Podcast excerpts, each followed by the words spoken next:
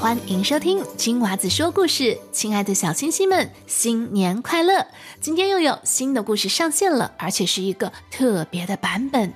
在故事。开始前呢，我要先跟给我写信的小朋友打声招呼。首先是玉晨，玉晨他说想听熊熊的故事，同时呢，他也祝老师新年快乐，谢谢你，玉晨。接下来有子熙，子熙呢四岁半，住在美国。他说：“你可以给我讲一个屁屁侦探的故事吗？”哦，这个侦探为什么要叫屁屁呢？听上去应该是个很可爱的故事。另外呢，月恩说：“嗯，就是想点播一个故事给所有的小朋友。”太好了，今天的特别故事你一定会喜欢。如果你也想点播故事或者写留言给我，可以去到我的脸书或者是网站，链接在节目的叙述栏当中就能够找到。那我等你写信给我哟。新的一年就到了，在这里呢，祝我们所有的小朋友、小星星们，还有你们的爸妈、家人、最好的朋友，还有猫猫狗狗，你最爱的宠物呢，都能够有一个非常平安快乐的新年。在新的一年，要给我写信，还有就是要每天都听金娃子说故事。Happy New Year！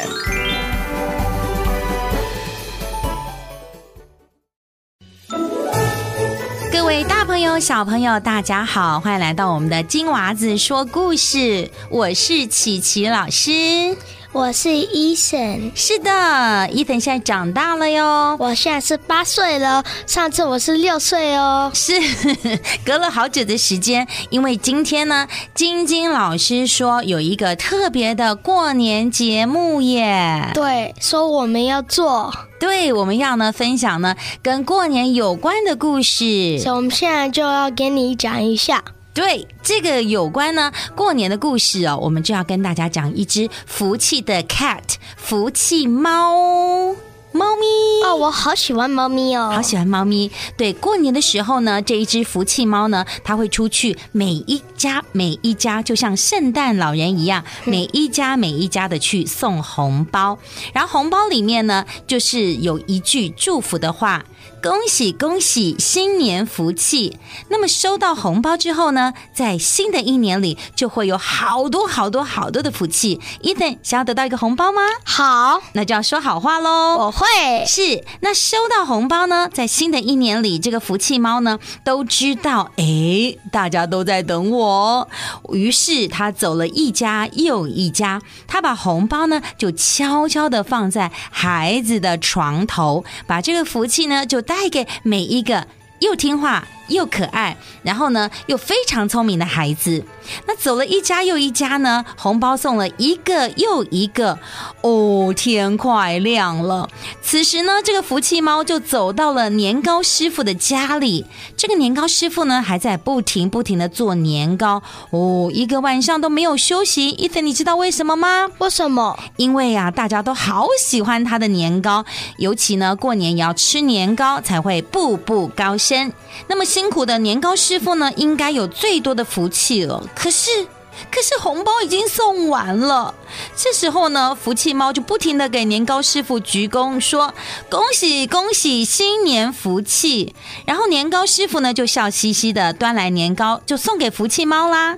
福气猫呢，还在一边呢鞠躬鞠躬，说：“恭喜恭喜，新年福气！”这时候呢，年糕师傅就笑嘻嘻的端来年糕送给福气猫，福气猫还是说恭喜恭喜新年福气，恭喜恭喜新年福气，就是红包拿不出来，为什么？因为红包发完了。糟糕了，糟糕了！结果呢，他就越鞠躬，然后呢越低，越鞠躬越低，不小心呢，福气猫的脸就贴在了年糕上，哈哈哈！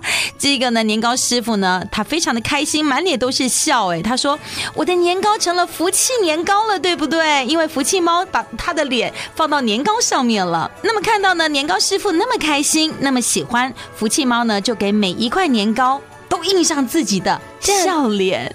这样这么好。对，很好，对不对？然后呢，他一边印，然后一边就对着年糕说：“恭喜恭喜，恭喜恭喜！”所以这个年糕师傅呢，他的年糕都成了福气糕，好不好吃啊？好好吃哦。对，哈哈哈！我的年糕成了福气糕了。这个年糕师傅呢，欢喜的满脸都是笑呢。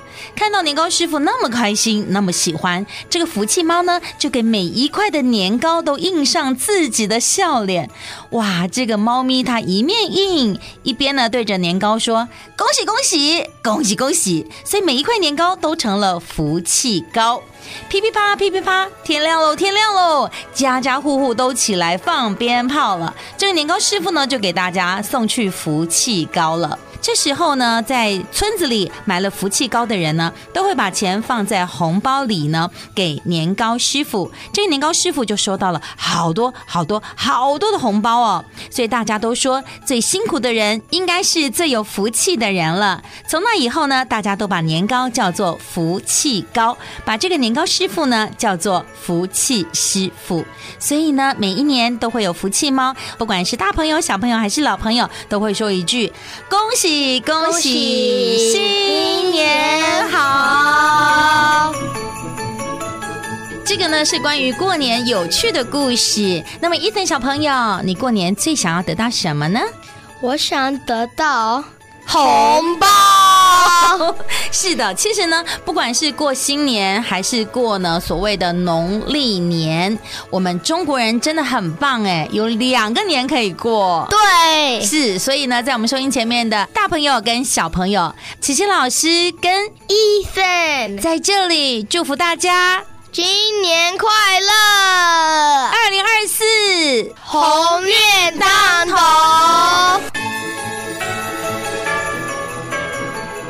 等一下，等一下，我们的故事还没有说完呢，后面有彩蛋呢。因为 Ethan 要呢跟大家分享一个英文故事。好，A Frenchman was once traveling in England. He could speak English quite well, but not perfectly. For one thing, his vocabulary was not large. One day, he was having a meal in a small country hotel and wanted to order some eggs but he couldn't remember the word for eggs. Suddenly, through the window, he saw a rooster walking in the yard. He immediately asked the waiter what the bird was called in English. The waiter told him that it was called a rooster. The Frenchman then asked what the rooster's wife was called. The waiter told him that she was called a hen. The Frenchman then asked what the hen's children were called. The waiter told him that they were chickens. The Frenchman then asked what the chickens were called before they were born. The waiter told him they were called eggs. Fine, said the Frenchman. Please bring me two eggs and a cup of coffee.